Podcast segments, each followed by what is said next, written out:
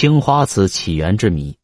青花瓷以它独特的魅力而有国瓷之誉，可是它始烧于何时？中外学者和古董收藏家曾一度认为元代以前无青花。随着考古不断发现，河南省巩义市多次获得唐朝的青花瓷，而德国人蒂尔曼·沃特法在印度尼西亚海域打捞了一艘中东的古商船，船中也发现了唐朝的青花瓷。中国的瓷器种类多样，但是青花瓷是最常见。也是最大众化的瓷器，因为无论在今天中国的普通家庭里，还是在瓷都景德镇，人们最常见的就是青花瓷了。事实上，青花瓷色彩高雅沉静、脱俗、柔美，而且明净，给人以端庄和谐的美感。它常使拥有它的主人心旷神怡、蓬荜生辉，因此青花瓷享有“国瓷”的美誉。当你面对这一件件优美的青花瓷艺术品时，你是否知道青花瓷出产于何时吗？今天我们就来讨论一下这个话题。青花瓷是白地兰花釉下彩的专衬，具体的讲，就是在做好的瓷胚上用一种叫骨料的这色剂描绘纹饰，然后在上面施以透明釉，在一千三百摄氏度的高温下一次烧造而成。虽称之为青花瓷，但却是白地兰花的颜色。为什么叫青花瓷呢？是因为它所用的原料是青料。清代乾隆嘉庆年间梁同书的《古窑器考》中载：“陶器青为贵，五彩瓷质。夫瓷器之青花，既青大釉，西极青料。青花瓷起源很早，从已经从河南鹤壁搪瓷窑址、江苏。”浙江等地出土的有关青花瓷片来考证，青花瓷的制造可追溯到一千多年前的唐朝时期。人们都知道，在唐朝时期，瓷器已经发展到一个高峰时期，出现了大量的风格不同的瓷窑，如越窑、邢窑、越州窑等。其中，以越窑青瓷最受时人推崇，有如冰似玉的说法。当时虽已出现了青花瓷器，但在瓷器家族中，它还只是刚刚起步的晚辈。经过了北宋、南宋、元代的时代更替，人们的审美标准也逐渐发生了变化。在元代，青花瓷就以其较单色又更为丰富的色调、更为牢固的纹饰和更使人赏心悦目的美感受到了人们的欢迎。至明代。这种审美观念进一步牢固，青花瓷也在明朝时期获得了巨大的发展，并在清朝发展到了一个新的高峰。而与此同时，青瓷也逐渐退出了历史的舞台，终于至明而秘色越州青瓷一绝。事实上，长期以来对青花瓷始于何时，学界都存在极大的争议。据说。在一九二六年之前，中外的学界普遍都认为中国元朝无青花瓷器，谁也不怀疑这个结论。一九二六年，有一个叫吴来西的江西人，拿着一对之证明的青花云龙纹象耳瓶到北京琉璃厂出售，并想卖一个好价钱。但是，在北京琉璃厂的许多瓷器专家都一致认为，这是一个赝品。理由是元代无青花，而且这正款在当时随便一个瓷厂都可以烧造。然而，当时北京一个三十多岁的英国人毕斯戴维德买了下来，并于一九二九年公之于世。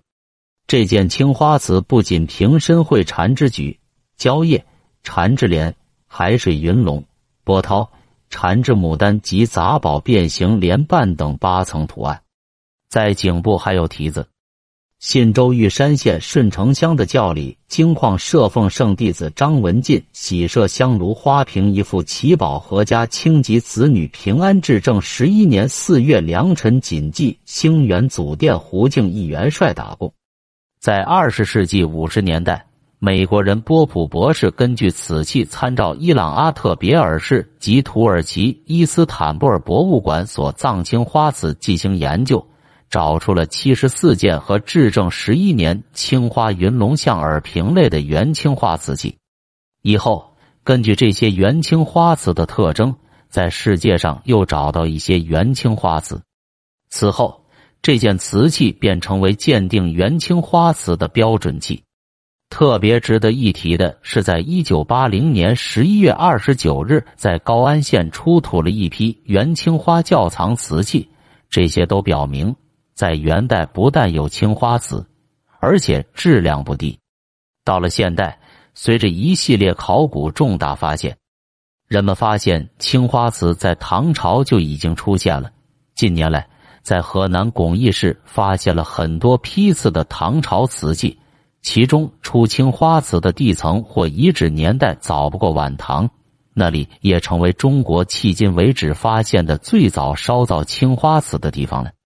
当然，在中国的很多地方都发现了唐青花瓷片，这些瓷片纹饰简单粗放，青花成色不一，胎质粗松厚重，色灰或白中泛黄，有较多的化妆土，反映了早期青花的特点。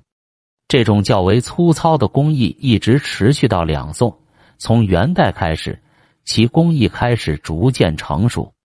但是在国内现在还没有发现一件保存完整的唐青花瓷器。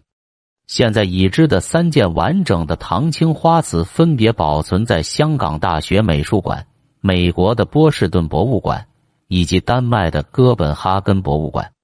近几年。关于唐青花瓷的考证又有了新的进展。说来，这还是一个富有传奇色彩的故事。一位四十七岁的德国人从东南亚海域打捞出一批价值连城的中国沉船珍宝，转眼间变成拥有数百万美元的超级暴发户。原来，这个名叫蒂尔曼·沃特法的德国人只是本国一个水泥厂的老板，他的妻子是个印尼人。所以他手下有很多雇员是印尼人。一次，一位印尼雇员向他讲述了在自己家乡关于中国古代沉船宝藏的传言。在这个雇员的家乡雾里洞岛，一个位于婆罗洲和苏门答腊之间的岛屿，有大量神秘的宝藏隐匿在这个清澈澄明、暗礁散布的水域间。于是，他便在一九九六年第一次开始了他的寻宝路程。很快，他便在一九九七年和一九九八年先后找到了三艘古代的沉船，其中一九九八年发现的“黑石号”收获最大。这艘船上的物品直到两千年才整理完毕。沉船是一艘在唐朝时期来自于中东的商船，沉船中数量最大的是陶瓷制品，多达六万七千多件，包括唐代青花花卉盘。邢窑碟子、唐三彩、越窑秘色瓷以及长沙窑瓷器，其中最多的是湖南的长沙窑瓷器，有五千多件；而最为名贵的则是三件青花瓷，是迄今为止发现的中国最早、最完整的青花瓷。这项发现填补了国内考古界在这一领域内的空白，有很高的学术价值。但是。遗憾的是，由于蒂尔曼·沃特法夫妇出价高达四千万美元，因此令国内各大博物馆望而却步。真希望这批沉船宝藏能够早日回归祖国。上述故事说明，青花瓷早在唐代不仅开始烧造，而且已有出口。事实上，到明清时，青花瓷更是大量的出口到国外。经研究发现，青花瓷在元代之前所用的釉料及骨料，主要是从波斯进口的；元朝后，主要用国产的骨料。进口料青花色泽鲜艳，釉面有黑色斑点；国产料青花橙色蓝中带灰，没有黑色斑点，与进口料的浓艳形成两种完全不同的风格。明清时期，无论是官窑还是民窑。烧造青花瓷器已经占了绝对的主流地位，青花瓷也发展到了一个登峰造极的水平。时至今日，青花瓷仍然是瓷器的主流。